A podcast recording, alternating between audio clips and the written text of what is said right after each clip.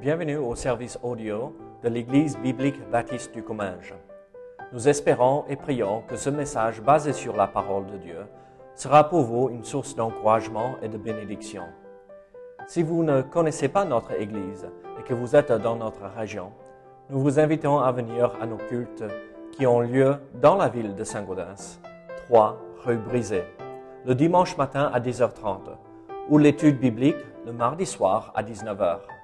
Sinon, nous avons notre site internet ebbc.fr. Et maintenant, bonne écoute. Je, vais vous inviter, on, va parcourir quelques, versets dans l'Écriture, justement pour euh, voir un petit peu l'historique. Donc si je demande à quelqu'un, euh, est-ce que vous avez déjà entendu parler de Bethléem Vous allez me dire, euh, certainement oui. Est-ce que vous savez à quel moment on va entendre parler de Bethléem dans l'Écriture? La première fois. On va revenir très très loin, on, est dans Genèse. Genèse 35, allez, je vous invite à regarder dans Genèse 35. Et en fait, ça va être un repère. Vous allez voir pourquoi. Comme chacun sait, nous avons Abraham, Isaac, Jacob, et après toute la, lignée. Mais nous regarderons justement un petit peu la généalogie. Donc, euh, nous sommes dans Genèse 35 et au verset 19. Nous sommes dans un, moment euh, un petit peu tragique. Vous allez comprendre pourquoi. Nous allons lire quelques, quelques versets, à partir du verset 15, même si c'est le verset 19 qui, qui m'intéresse finalement. Mais à partir du verset 15, Jacob donna le nom de Bethel au lieu où Dieu lui avait parlé. Et donc, ils partirent de Bethel, et il y avait encore une certaine distance jusqu'à Ephrata. Alors, notez bien Ephrata, là, ça, ça a touché votre oreille. Lorsque Rachel accoucha, elle eut un accouchement pénible. Et pendant les douleurs de l'enfantement, la sage-femme lui dit Ne crains point. Ne crains point. Ne crains point quoi? Car tu as encore un fils. Et comme elle allait rendre l'âme, car elle était mourante, elle lui donna le nom de Benoni, mais le père l'appela Benjamin. Et Rachel mourut et fut enterrée sur le chemin d'Ephrata, qui est Bethléem. On a déjà un point de rencontre là. Nous sommes effectivement sur la, descendance de, de Jésus, toute cette généalogie. Et pour le voir, nous allons tourner dans Matthieu. Là, nous sommes dans, dans Matthieu, chapitre 1.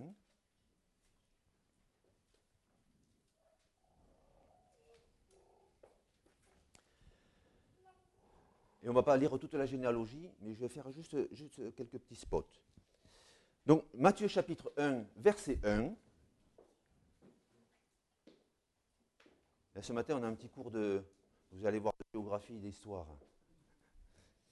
Généalogie de Jésus-Christ, fils de David, fils d'Abraham. Et donc, on démarre. Abraham engendra Isaac, Isaac engendra Jacob, Jacob engendra donc douze fils, mais en tout cas Judas, donc de la lignée de Judas. Et je continue, je, passe juste au verset 5.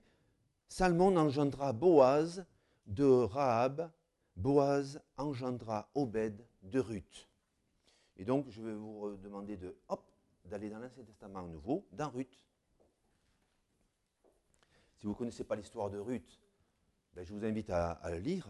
C'est un, passage, un- livre merveilleux, comme euh, tous les livres de l'Écriture d'ailleurs. Et on va voir apparaître des choses là. Juste le, le- le premier verset, par exemple. Du temps des juges, il y eut une famine dans le pays. Un homme de Bethléem, de Juda, partit avec sa femme et ses deux fils pour faire un séjour dans le pays de Moab. Le nom de cet homme était Elimelech, celui de sa femme Naomi. Donc, ils vont, ils vont partir, Elimelech va mourir, les deux fils euh, vont aussi mourir, et donc il y aura les deux belles-filles qui seront, qui seront là avec, euh, avec Naomi. Et euh, au, au verset 8, Ruth chapitre 1, ces deux belles-filles, allez, que chacune retourne à la maison de son père, que l'Éternel use de bonté envers vous, comme vous l'avez fait envers ceux qui sont morts et envers moi, c'est-à-dire envers leurs deux maris, maris respectifs. Que l'Éternel vous fasse trouver à chacune du repos dans la maison d'un mari. Mais Ruth va être, va être troublée et on arrive au verset 16. Au verset 16, Ruth répondit, Ne me presse pas de te laisser, de retourner loin de toi. Où tu iras, j'irai. Où tu demeureras, je demeurerai. Ton peuple sera mon peuple, ton Dieu sera mon Dieu.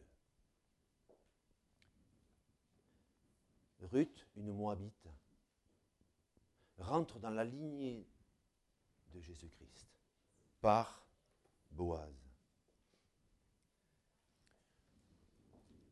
Entendez bien ces paroles et je souhaiterais que ces paroles fassent écho dans votre cœur. Nous sommes, quelque part, on dirait en, français, à la croisée des chemins. Il y, a un, choix terrible à faire. Et donc, elle va suivre, parce qu'elle trouve un repos. Elle, est conduite, évidemment, par Dieu lui-même. Et là, nous sommes dans, dans cette, cette situation, et va venir apparaître le nom de Ruth dans la généalogie de Jésus-Christ. Donc nous sommes au verset 5 avec ceci.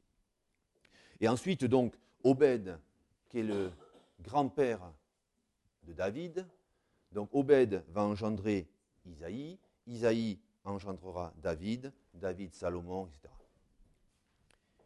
Etc. qui va arriver jusqu'à un moment où un nommé Jacob engendra Joseph, l'époux de Marie, de laquelle est né Jésus, qui est appelé Christ. Je suis au verset 16 une chose qui est intéressante, ce sont les, versets suivants. Là, vous, allez aiguiser votre, votre crayon. Regardez ce qu'il est écrit. Il y a donc en tout 14 générations depuis Abraham jusqu'à David, 14 générations depuis David jusqu'à la déportation de Babylone, à Babylone, et 14 générations depuis la déportation à Babylone jusqu'au Christ. 42 générations. Sachant qu'une génération, c'est, on va dire, 25 ans ou 30 ans, vous prenez la calculette, vous avez un petit peu plus de 1000 ans qui sont là. Le Seigneur Jésus est annoncé pour venir dans le monde. À plusieurs reprises, il y a tout, tout un, processus que Dieu a mis en place avec, euh, je vais dire, différents petits cailloux là, qui, sont, posés, avec ce fameux Bethléem, Bethléem qui veut dire la maison du, la maison du pain. Là où effectivement je ne vais manquer de, rien. L'Éternel est mon berger, je ne manquerai de rien. Il me fait reposer dans de verts pâturages.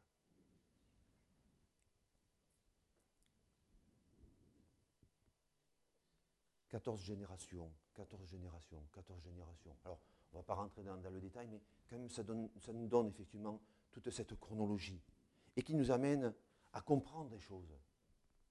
C'est pas seulement, euh, il y a quelqu'un qui a une idée, euh, bon, je vais le suivre, on verra bien s'il a, la vérité avec lui. Malheur à l'homme qui se confie en l'homme, je le dis tout de suite. Par contre, si vous vous confiez dans la parole de Dieu, là vous avez euh, toutes les chances de réussir parce qu'il a tout accompli pour chacun de nous. Et donc, je vais vous amener à nouveau dans l'Ancien Testament pour entendre à, nouveau ces, mots qui vont à nouveau sonner dans, dans vos oreilles. Michée 5.1. Alors ce verset, vous le, connaissez par cœur. Si vous ne le connaissez pas par cœur, vous allez le connaître par cœur. Donc vous arrivez dans, vos Bibles.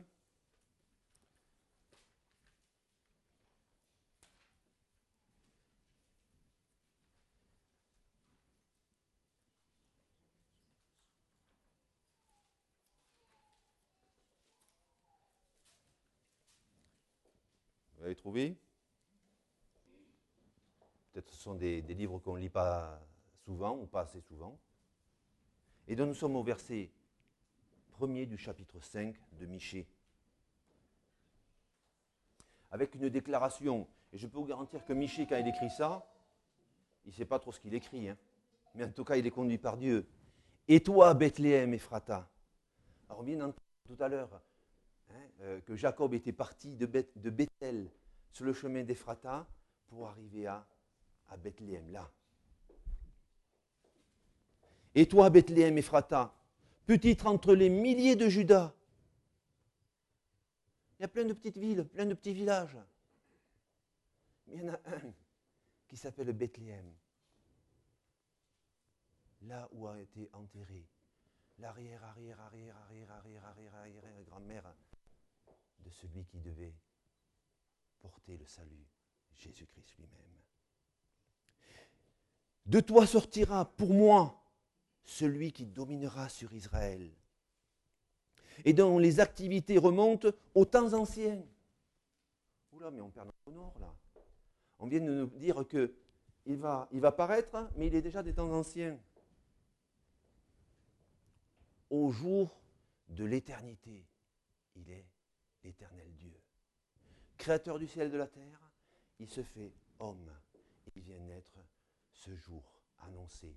Il vient naître où? Mais et toi, Bethléem, Ephrata, Petite entre les milliers de Judas, de toi sortira pour moi celui qui dominera sur Israël et dont les activités remontent aux temps anciens, au jour de l'éternité. Et donc nous connaissons maintenant ce verset, et avant nous, il y a eu des générations et des générations et des générations, des docteurs de la loi, etc., qui lisaient ces choses-là et qui les connaissaient. Ils les connaissaient. Mais est-ce qu'ils les faisaient leur propre, cette propre parole, est-ce qu'il les faisait vraiment euh, Oui, je, le crois. C'est pas seulement oh, écrit dans un livre d'histoire euh, ceci ou cela. Donc je vous invite à regarder dans Matthieu, comme ça je ne fais pas trop long, et David se dit c'est bon, je vais pouvoir prendre le relais. Donc nous sommes dans Matthieu 2, vous vous rappelez, je l'ai lu euh, le soir de, notre fête de Noël. Nous sommes au chapitre 2, et on va le lire à partir du verset 1. Jésus étant né à Bethléem, en Judée, au temps du roi Hérode, voici des mages d'Orient arrivèrent à Jérusalem et dirent Où est le roi des Juifs qui vient de naître? Alors il vient, à Jérusalem, il leur pose Le roi des Juifs qui vient de naître c'est quoi cette histoire-là? Car nous avons vu son étoile en Orient et nous sommes venus pour l'adorer. Ces mages qui étaient des observateurs, qui regardaient les astres, qui étaient attentifs et certainement attentifs à, la parole de Dieu, quelque part. Ils montent à Jérusalem et ils veulent savoir quelque chose. Où est le roi des Juifs qui vient de naître? C'était certainement pas une, parole qu'il fallait prononcer, mais en tout cas, ils l'ont, ils demandé. Et alors le roi Hérode, nous sommes au verset 3, le roi Hérode, ayant appris cela, fut troublé. Quoi? Le roi des Juifs qui vient de naître? C'est quoi cette histoire? C'est moi qui règne. Le roi Hérode, ayant appris cela, fut troublé, et tout Jérusalem avec lui. Que se passe-t-il? Il assembla tous les principaux sacrificateurs et les scribes du peuple, et il s'informa auprès d'eux du lieu où le Christ devait naître. Ah. En fait, il savait que le Christ devait naître. Tout le monde savait qu'un jour le Christ devait naître. Et Hérode savait juste ça, mais il ne savait pas où. Donc il a posé une question. Et donc, euh, les principaux sacrificateurs, euh, pour garantir qu'ils savaient tout de suite aller chercher dans les rouleaux, ils disaient, c'est là. Michée 5.1. Parce qu'il est écrit, il dit à Bethléem en Judée, car voici ce qui a été écrit par le prophète. C'est écrit. Ce n'est pas écrit la semaine dernière. On est quasiment à 800 ans, entre 700 et 800 ans. C'est extraordinaire. Et toi, Bethléem, Ephrata, terre de Juda, Tu n'es certes pas la moindre entre les principales villes de Juda, car de toi sortira un chef qui pètera Israël, mon peuple. Ils sont capables de, dire, voilà, c'est écrit là, mais ils sont capables de vous le dire aussi de mémoire. Parce qu'ils étaient versés dans, dans les Écritures. Ils ne comprenaient pas forcément tout, mais en tout cas, on leur a posé la question, ils ont su répondre. Quand on leur a posé la question, ils ont su répondre. Où doit naître le Christ? À Bethléem, parce que c'est écrit. Il y a un qui a dit euh, Oh, je pense que ça peut être euh, vers Bethléem, j'ai entendu parler, etc. Non, parce que ça a été écrit. Ça a été écrit. Et cette écriture est arrivée jusqu'à nous. C'est ça qui est merveilleux. Et pourtant, je peux vous garantir qu'il y a un certain nombre, et ils n'ont pas été en manque, d'essayer de, d'éradiquer la Bible et de brûler non seulement les livres, mais les personnes porteuses de ce message, et de lapider, etc., et tout ce qu'on peut savoir. Donc nous, faisons partie des privilégiés encore ce matin, de se rappeler de ces choses. Jésus-Christ est né à Bethléem, mais pourquoi faire? Pourquoi faire? Est-ce qu'on va être comme les principaux sacrificateurs qui connaissaient, qui pouvaient dire Oui, oui, bouge pas, c'est écrit là. Ou bouge pas, oui, je, me rappelle par cœur, c'est écrit dans Michée 5.1. Et toi, Bethléem, Ephrata. Ou est-ce que cette parole va nous toucher comme, comme Ruth et dire Je veux te suivre seul. Là où tu iras, ou là où tu me conduiras, maintenant je vais parler avec euh, Jésus-Christ lui-même, là où tu me conduiras, j'irai.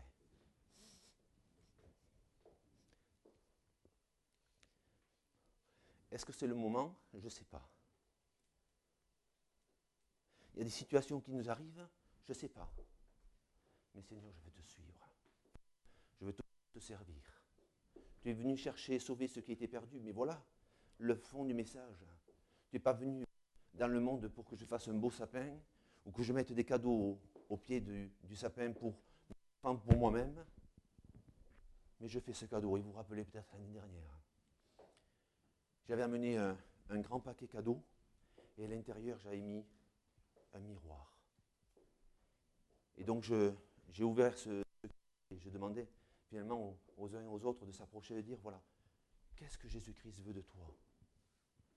Qu'est-ce qu'il attend ce matin de toi? Il attend ce cadeau. Et en ouvrant le cadeau, il voyait effectivement, Seigneur, je me donne à toi. Notre Dieu, notre Père, nous sommes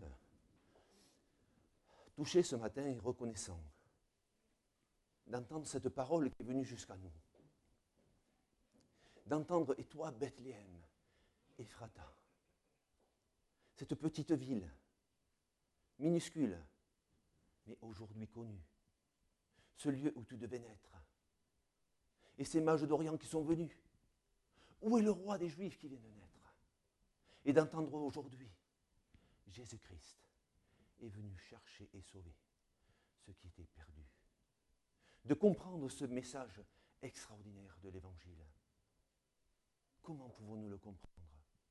Ouvre nos cœurs, ouvre notre entendement, et de pouvoir dire maintenant comme Ruth, là où tu iras, Seigneur, j'irai.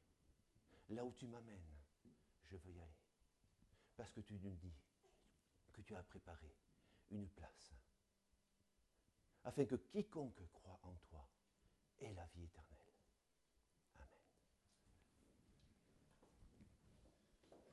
Bien, je vous invite à ouvrir votre Bible ce matin à Luc chapitre 1er. Luc chapitre 1er. Et nous allons voir juste à 12 ce matin, pas beaucoup, mais juste quelques principes tirés de ce, passage biblique. Luc chapitre, Luc chapitre 2, ah, pardon, Luc chapitre 1er, verset 26.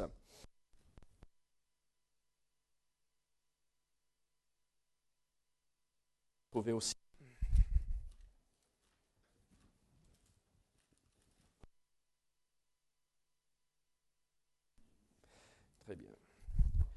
Luc 1er, Luc chapitre 1, verset 26. Au sixième mois, l'ange Gabriel fut envoyé par Dieu dans une ville de Galilée, appelée Nazareth, auprès d'une vierge fiancée à un homme de la maison de David, nommé Joseph.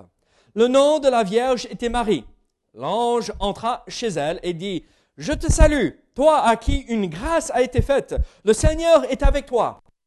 ça fait ça fait peur d'entendre cela. Hein. on est là, euh, Marie est en train de faire euh, euh, ces choses tranquillement à la maison et un ange lui apparaît juste comme ça et je te salue, toi à, toi à qui une grâce a été faite?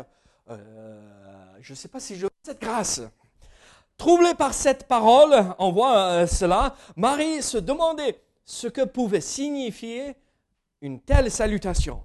L'ange lui dit, ne crains point, Marie car tu as trouvé grâce devant Dieu, et voici, tu deviendras enceinte, et tu enfanteras un fils, et tu lui donneras le nom de Jésus. Il sera grand, et sera appelé fils du Très-Haut, et le Seigneur Dieu lui donnera le trône de David, son père. Il régnera sur la maison de Jacob éternellement, et son règne n'aura point de fin.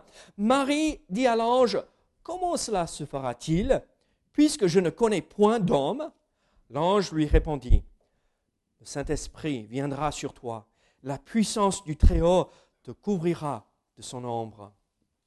C'est pourquoi le Saint-Enfant qui naîtra de toi sera appelé Fils de Dieu. Voici, Élisabeth, ta parente, a conçu elle aussi fils en sa vieillesse. Et celle qui était appelée stérile est dans son sixième mois, car rien n'est impossible à Dieu. Marie dit, je suis la servante du Seigneur, qu'il me soit fait selon ta parole. Et l'ange la quitta. Prions ensemble. Seigneur, sois avec nous, aide-nous à comprendre les vérités que nous retrouvons ici dans ce passage, cette merveilleuse réalité que le Messie est venu, est né d'une vierge, et c'était le Dieu Tout-Puissant. Et c'est toujours le Dieu Tout-Puissant. Seigneur, merci. Au nom de Jésus. Amen.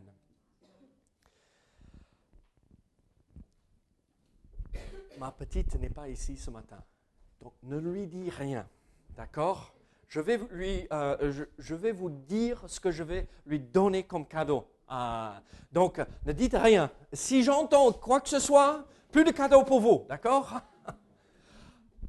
J'ai acheté une poupée et les yeux clignotent, euh, euh, pas clignotent, mais euh, ferment, ouvrent, à, c'est pas des indicateurs ou rien de, comme ça, d'accord Mais les yeux ouvrent et ferment, la bouche bouge, et il y a des sons que la poupée fait. Et j'attends, elle demande depuis des mois, des mois pour cette poupée. Et donc, j'attends avec impatience de voir sa réaction quand elle ouvre euh, euh, ce cadeau-là le jour de Noël. Ça va être chouette parce qu'elle me demande, et chaque fois, elle passe par ce horrible magasin. Euh, juste un peu plus loin, vous savez lequel, comme ça, chaque fois qu'on voit les enfants qui passent à côté, maman, maman, maman, papa, papa, papa, regarde ça, regarde ça. Et, chérie, pas maintenant, et c'est un peu dur parfois, mais euh, il voit tous ces jouets et ah, ça va être chouette. Mais je suis sûr et de ceci. Elle va être tellement contente de ce euh, nouveau jouet, cette poupée. Euh, mais vous savez avec quoi elle va jouer l'après-midi de Noël? L'emballage, le carton. C'est normal. regardez, moi, on a eu des, euh, moi quand je, grandissais, j'ai eu euh, des cadeaux aussi. Euh, de temps à autre, c'était rare, mais de temps à autre, j'ai eu droit aux cadeaux quand j'étais sage.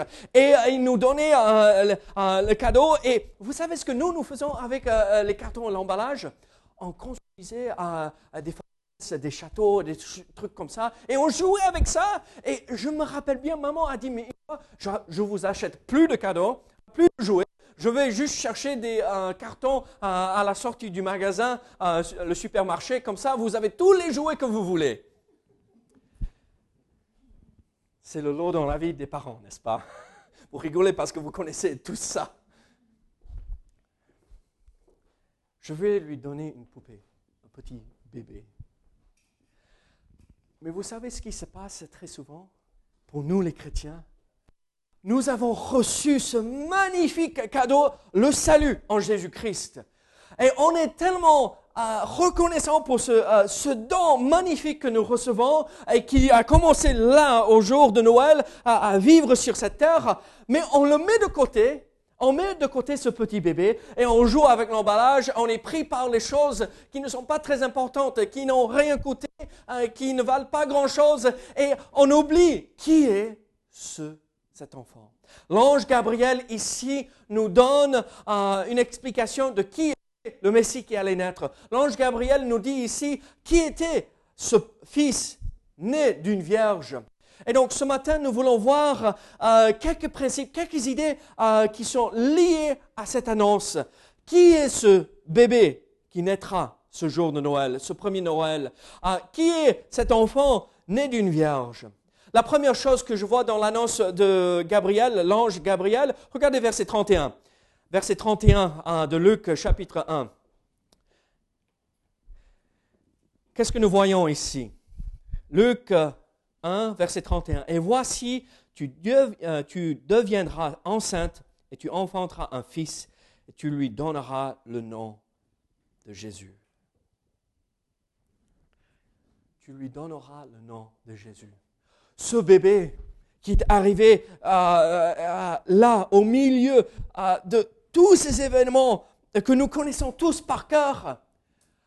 Et on connaît le nom de Jésus tellement bien qu'on ne fait pas attention à ce que ça signifie. Vous savez ce que ça, veut dire Jésus, n'est-ce pas? Qu'est-ce que ça veut dire? Sauveur. Sauveur. Et même plus spécifiquement, c'est le même nom en hébreu, euh, Josué, d'accord? Et qui veut dire euh, le salut de Jéhovah, le salut de Yahvé.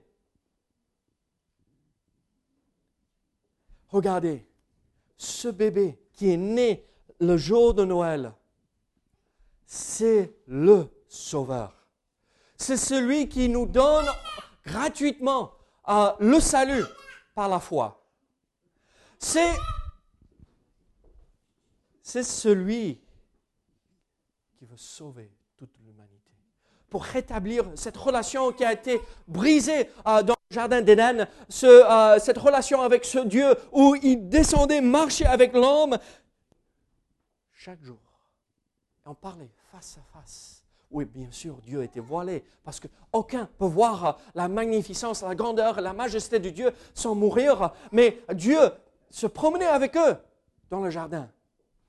Cette relation a été brisée, et ce qui se passe ici, c'est que le Messie, celui qui est né, le petit bébé, nous redonne la possibilité de retrouver une relation avec le Dieu Jésus est le Sauveur. C'est son nom signifie le salut de Yahvé. Mais vous savez, au même moment, nous voyons ce nom, Jésus, le Sauveur. Nous comprenons et nous savons que c'était un Sauveur qui allait souffrir. Les dons que les euh, mages ont apporté nous fait penser à ce sacrifice. Qu'est-ce qu'ils ont donné? Quels sont les trois euh, dons qu'ils ont apportés? L'or, l'encens, la myrrhe. Vous vous rappelez ce qu'on avait dit euh, mardi dernier par rapport à la myrrhe On utilisait la myrrhe pour quelle raison? Embaumer. Embaumer. Depuis sa naissance, on savait que ce petit bébé allait mourir pour moi. Pas juste toute l'humanité. Mais quand Christ est mort, il pensait à moi spécifiquement. Et il mourait pour mes péchés spécifiquement. Ça, c'est le Jésus, né et placé dans ce mangeoire, né ce soir-là où les bergers sont venus. Et donc, voici le premier principe. Son nom nous euh, dit que c'est le sauveur de toute l'humanité tous ceux qui veulent quand même venir et accepter le message de l'Évangile. Mais aussi nous voyons ceci. Quels euh, quel est les autres principes que nous retrouvons dans l'annonce de Gabriel, euh, que Gabriel donne à Marie? Regardez sa nature. euh, la nature de Jésus-Christ. Regardez verset 31. Verset 31 encore. Et voici, tu deviendras enceinte et tu enfanteras un fils et tu lui donneras le nom de Jésus. Donc Marie, la mère. Regardez verset 32. il sera grand et sera appelé fils du Très-Haut. Euh, regardez verset 32 encore, euh, et, et, le Seigneur Dieu lui donnera le trône de David, son père. Donc David est son père, le Très-Haut est son père, Marie est sa mère. Regardez verset 35, euh, le Saint-Esprit viendra sur toi et la puissance du Très-Haut te couvrira de son ombre. C'est pourquoi le Saint-Enfant qui naîtra de toi sera appelé Fils de Dieu. Il a Dieu comme Père, David comme père, euh, Marie comme mère, mais c'est qui cet enfant? Euh, on est un peu perdu dans tout cela, mais en fait, quand nous voyons euh, le principe que Marie, Jésus est le fils de Marie, Marie est la mère de Jésus, on voit ce, principe que c'est un homme, comme vous et moi. Il fait partie de l'humanité. Il est tout comme nous. Il peut comprendre toutes les épreuves, toutes les situations difficiles comme nous. nous avons un souverain sacrificateur qui peut compatir avec son peuple parce qu'il a été tenté et éprouvé comme nous. C'est un homme. Mais regardez, il est 100% homme, mais regardez, nous voyons, il est le fils du Très-Haut, il est le fils de Dieu. Il est 100% Dieu. Ce n'est pas juste un qui a su bien vivre sa vie euh, et, qui n'a pas trop péché euh, et qui a, donné sa vie pour les autres. Non, c'était le Dieu majestueux, digne de louange, qui a été placé dans ce mangeoir, qui a été bercé par Marie, sa mère, qui a appris comment marcher, qui a appris comment même manger, qui a appris il a appris l'obéissance du Père dans son humanité jusqu'à l'obéissance de la croix.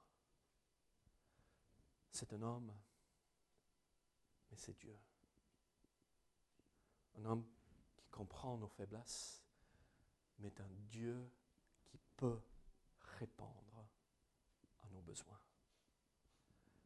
Mais c'est aussi le fils de David Claude l'a mentionné, ça a été préparé depuis le début, Genèse. Vous savez, la première fois que nous voyons l'annonce de la venue du Messie, c'est dans quel chapitre, quel verset? La première fois que nous entendons parler qu'un autre viendra. Genèse 3. La femme il écrasera la tête du serpent sera victorieux, même si son talent serait blessé. On le voit à la croix, n'est-ce pas? C'est celui que toute l'humanité attendait avec impatience depuis le tout début, depuis les deux premiers. Et il est arrivé il y a un peu plus de 2000 ans de cela. Mes amis, ces scribes, ces sacrificateurs que Hérode avait appelé pour venir. Dites-moi où euh, le Messie serait euh, euh, né. Dites-moi où il se retrouve. et ils répondent, comme Claude avait dit, à Bethléem. Mais comme on a vu mardi dernier, mais est-ce qu'eux, ils sont allés à Bethléem pour le retrouver? Non. Ils ne voulaient pas avoir ce Messie, parce que ce n'était pas le Messie qui leur convenait, ce n'était pas le Messie qui allait euh, euh, éjecter et mettre dehors euh, tous les Romains, ils voulaient leur Messie à leur façon. Mais nous, nous avons un Messie qui est venu, qui a vécu, qui est mort et ressuscité victorieux, et c'est le fils de David, c'est celui, ceux qui étaient pieux et saints, qui marchaient avec Dieu depuis toujours, qui le cherchaient et qui attendaient, comme Simeon. Et comme L'autre? Anne. Dieu a toujours ceux qui marchent avec lui. Dieu a toujours ceux qui cherchent, qui se préparent, qui attendent avec impatience de rencontrer ce Jésus. Je vous pose une question. On avait des prophéties qui annonçaient la venue du Seigneur. Tout le monde aurait pu être prêt pour son arrivée. Il reviendra. Il revient. Peut-être aujourd'hui. Vous savez, ces cadeaux qui, qui sont sous le sapin aujourd'hui, je m'en fiche. Si le Seigneur revient aujourd'hui, ce serait le plus merveilleux cadeau. Je suis prêt, je veux aller. Je veux m'en aller au ciel. Êtes-vous prêt Est-ce que vous êtes en train d'attendre pour sa deuxième venue, pour enlever son Église? Sommes-nous prêts aujourd'hui? Ils nous parlent, ils nous disent, euh, les prophètes et euh, les auteurs de la Bible, euh, Dieu est l'auteur, mais les auteurs humains qui, nous ont transmis à la parole, il revient. Où serons-nous comme ces scribes et ces sacrificateurs? Je veux continuer ma vie.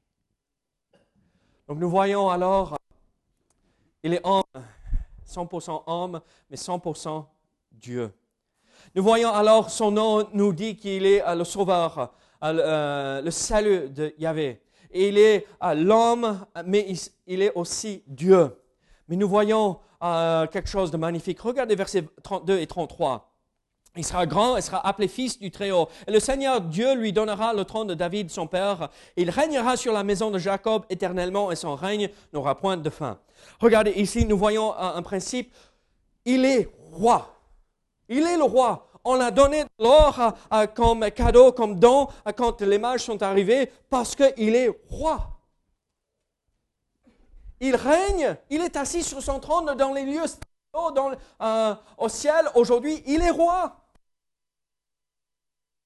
Est-il roi de votre cœur? Est-ce qu'il règne chez vous aujourd'hui? Est-ce qu'il décide ce que vous allez faire? Est-ce qu'il dirige chaque petit élément de votre vie? Je vais être honnête avec vous, hein. ce n'est pas facile parce qu'il n'est pas là sur place.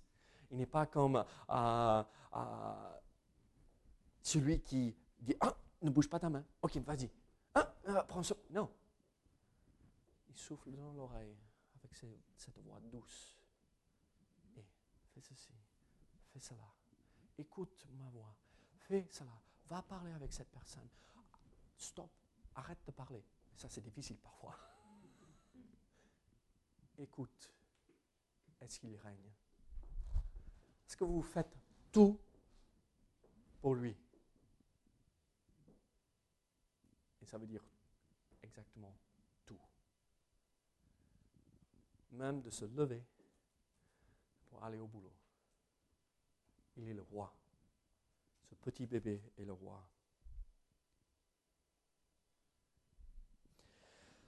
Alors, mes enfants, pardon, mes enfants, j'ai l'habitude de parler à mes enfants, vous voyez. Alors, l'Église, mes amis, il y avait le club hier aussi, aujourd'hui. Je ne me suis pas remis, euh, Sylvia, toujours. Alors, cette annonce de Jésus-Christ, il est le roi il est Dieu, mais il est homme. Connaissez-vous personnellement ce sauveur qui est né d'une vierge? Ou est-ce que vous êtes en train de jouer avec l'emballage? Distrait par les choses qui ne sont pas importantes Vous savez, le meilleur cadeau que vous recevoir maintenant, aujourd'hui, pendant cette période de fête, Noël, c'est le salut en Jésus-Christ. Venez, placez votre foi en Jésus. Seigneur, il est mort pour nous. Il est né pour nous aussi. Alors, l'Église, vous connaissez ce message. Peut-être vous avez acheté des cadeaux pour ceux que vous aimez. N'oublions pas non plus de leur donner le message de l'Évangile, le plus grand cadeau que nous pouvons offrir. Prions ensemble. Seigneur, merci pour ton amour. Merci pour ce message de Noël. Merci que tu es né, que tu as vécu sur cette terre et que tu es mort en ressuscitant trois jours plus tard, victorieux sur la mort et le péché. Qu'à travers ce sacrifice, nous avons le pardon, la réconciliation, la régénération en toi.